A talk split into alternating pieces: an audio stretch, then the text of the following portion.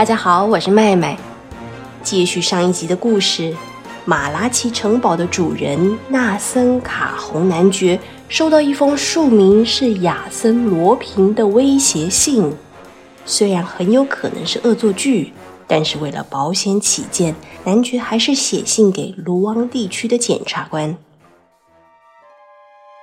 他立刻收到回函，检察官表示，亚森罗平目前仍被关在桑德监狱。整天都受到严密的监控，不可能有机会寄信。由此判断，这纯粹是一封诈骗信。而且专家鉴定过，信上的笔迹虽然很相似，但不是亚森罗平本人的字迹。男爵只注意到“笔迹很相似”这句话，他一遍又一遍的重读那封信，就感觉越来越害怕。信里头不是连确切的日期都写出来了吗？本人将于九月二十七日夜里亲自前往府上取货。这么多年以来，男爵第一次希望有人能给他一些建议。眼看司法单位拒绝帮忙，男爵认为应该靠自己的力量到巴黎去寻找退休远景协助。一晃眼，两天过去了。早晨，卡洪男爵一如往常的翻阅《科德贝克早报》，突然看到一则让他眼睛一亮的消息。内容写道：从警政单位退休的葛尼玛探长最近旅居本地，享受垂钓之乐与田园风光。葛尼玛探长在前一次行动当中逮捕大盗亚森罗平，备受各界瞩目与推崇。短短几句话，让卡洪男爵的心情大为振奋。格尼玛探长不就是最合适的人选吗？他丝毫没有犹豫，立刻前往六公里外的科德贝克报社办公室，寻找撰写这篇报道的记者。记者走到窗边，大声说：“您找葛尼玛探长？他一定拿着钓竿在岸边钓鱼呢。我就是在那儿碰到他的，看到他钓竿上的名字才认出来。您看。”就是树荫下那个老头，穿着格纹外套、戴草帽那个人吗？错不了。不过我提醒您，这老头古怪的很呢，不爱说话，还挺粗鲁的呢。男爵向葛尼玛探长走过去，先自我介绍，想试图聊天，但探长根本不搭理他。男爵干脆说出自己遭遇的情形，探长静静听着。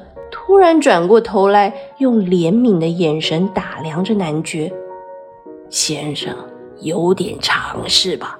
没有小偷在动手偷东西之前，还会先告诉主人的。相信我，我绝对乐意再一次把亚森罗平逮捕入狱。可是没办法，他已经落网了。探长，那他有没有可能越狱呢？没有任何人能逃出桑德监狱的。如果他真的越狱，我绝对会再一次逮捕他。在那儿之前，您可以安心睡大觉。现在别吓到我的鱼。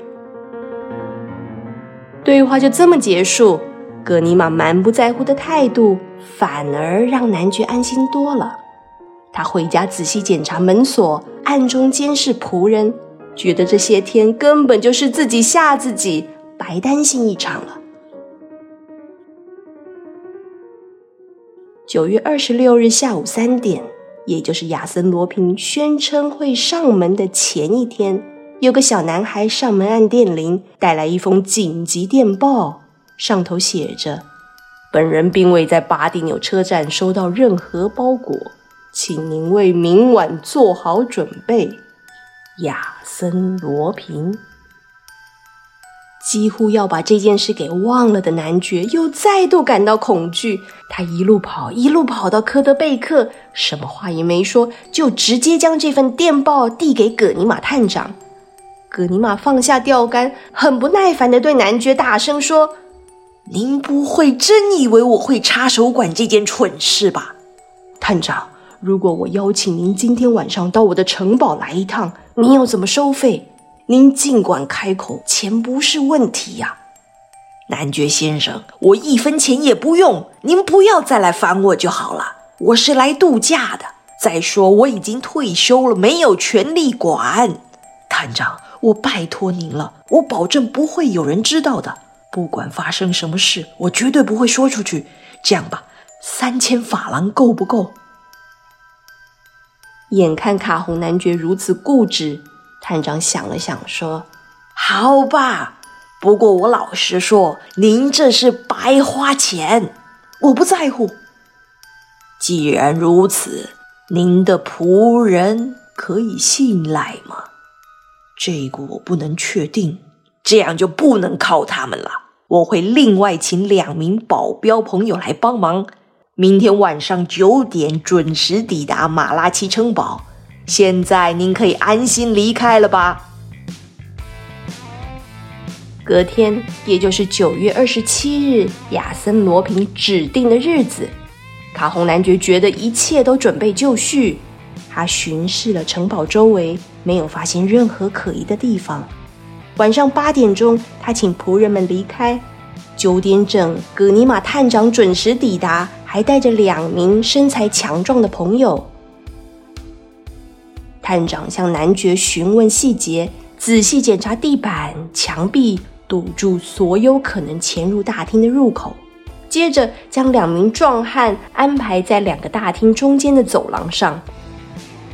格尼玛探长对他们说：“千万不能大意，知道吗？你们可不是来睡觉的，任何风吹草动立刻来叫我。”探长又转头对男爵说：“现在该换我们到岗位上去了。”探长和男爵选择在警卫室过夜。警卫室在厚重的城墙之间，可以同时看见两扇大门、拱桥和花园。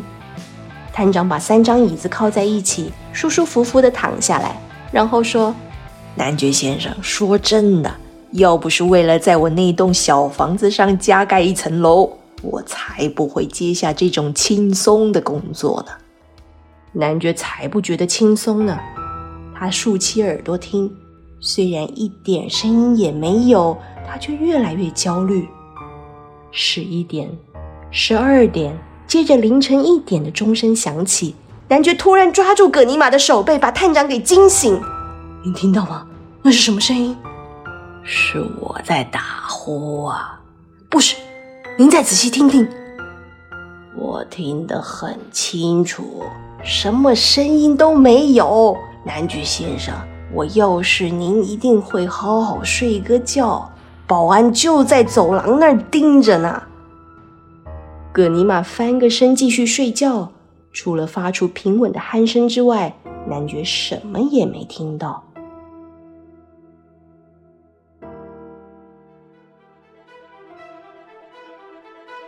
好不容易熬到天亮，卡洪男爵终于大大松了一口气。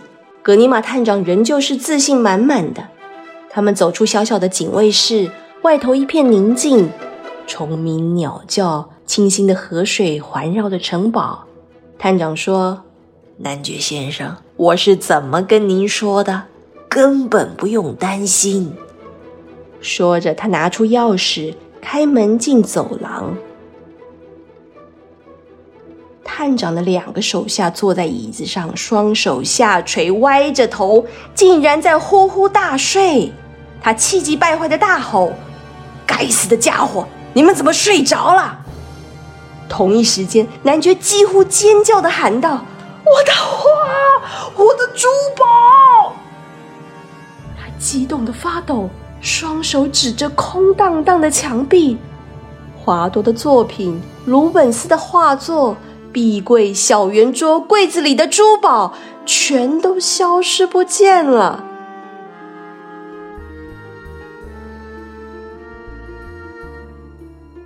亲爱的听众，这一场窃案是不是真的由监狱中的亚森·罗平所策划？